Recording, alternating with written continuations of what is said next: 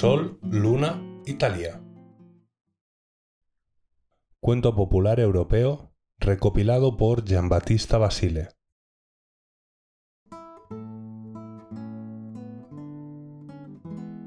Había una vez un gran señor que, después de que tuvo una hija llamada Talía, hizo venir a los sabios y a los adivinos de su reino para que le predijesen su destino. Aquellos, después de varios conciliábulos, llegaron a la conclusión de que correría un gran peligro a causa de una espina de lino. Por este motivo, el rey prohibió que en su casa entrase lino o cáñamo o cosas parecidas para evitar este mal presagio.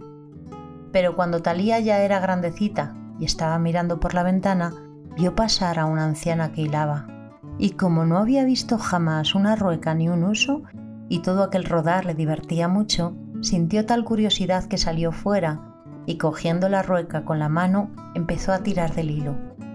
Pero para desgracia suya se le clavó una espina de lino en la uña y cayó muerta a tierra.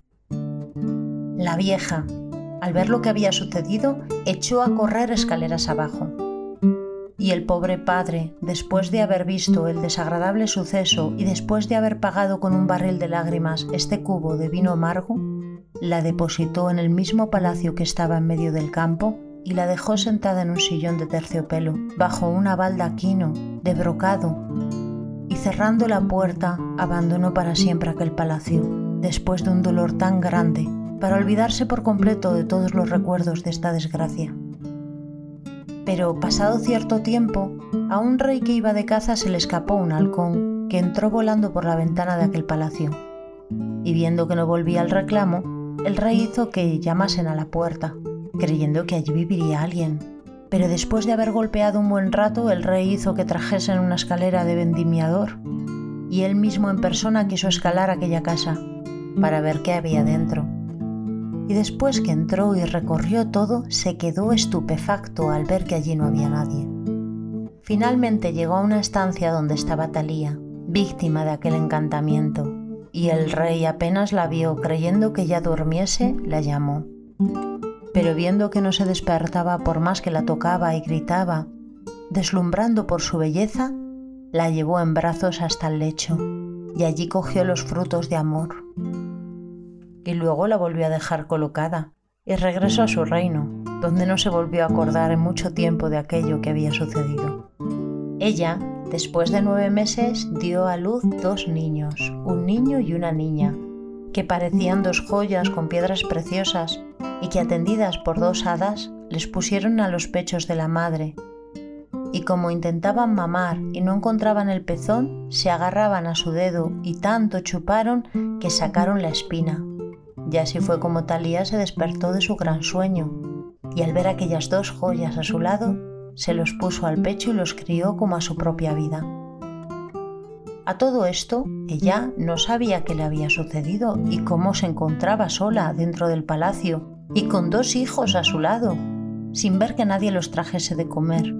Pero he aquí que el rey, que se había vuelto a acordar de Talía con el pretexto de ir de caza, fue en su busca y la encontró despierta, con dos hermosas criaturas, por lo que sintió una alegría loca.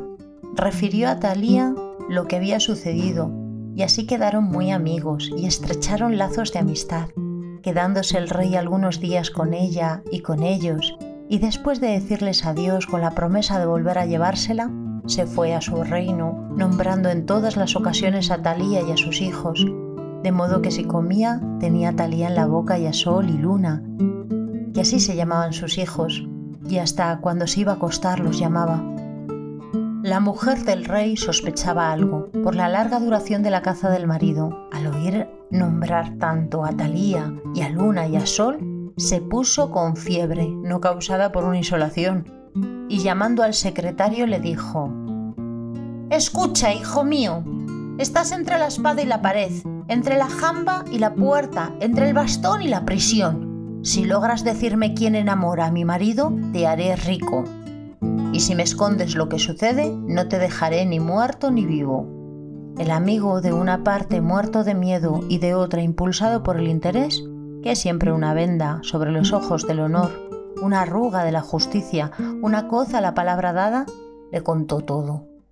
llamando al pan pan y al vino vino. Y así la reina envió al propio secretario del rey a decir a Talía que quería ver a sus hijos.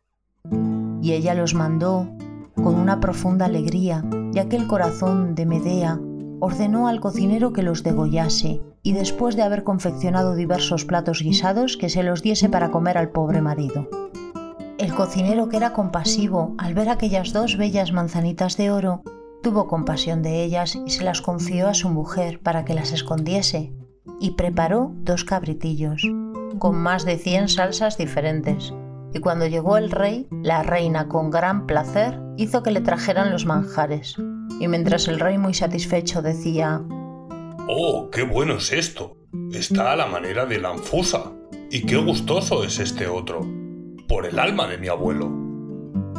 Come, come, porque comes de lo tuyo. Y así repetía la mujer. Come, come, porque comes de lo tuyo. El rey dos o tres veces no prestó atención a este estribillo, pero finalmente, al ver que la música continuaba, respondió. Ya lo sé que como de lo mío, porque tú no has traído nada a esta casa. Y levantándose airado se fue al campo, sin alejarse mucho, para desahogar su cólera.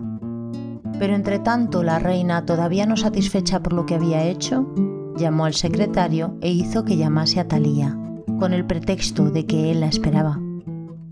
Y ella al instante acudió deseosa de ver a sus dos luceros, sin saber que le esperaba el fuego, pero cuando llegó delante de la reina, ésta con su semblante de Nerón, con lengua viperina, le dijo Sea bienvenida, señorita Troyeta. Ya veo que eres tú ese andrajo de lujo, aquella mala hierba con la que disfruta mi marido. ¿Eres tú esa tunanta que me da tantos quebraderos de cabeza? Ale, que ya has llegado al purgatorio, donde te haré pagar todo el daño que me has hecho. Talía, al oírla, empezó a disculparse, diciendo que no había sido culpa suya y que el marido había tomado posesión de su territorio mientras ella estaba dormida. Pero la reina no quiso oír excusa alguna e hizo que encendieran dentro del patio del palacio un gran fuego y ordenó que la quemaran en él. Talía, que vio que la cosa era inminente, se arrodilló delante de ella y le rogó que al menos le diese el tiempo necesario para despojarse de sus vestidos la reina, no tanto por piedad de la pobre joven como por recuperar aquellos ricos vestidos reclamados de oro y perlas, dijo, Quítatelos, te concedo esa gracia.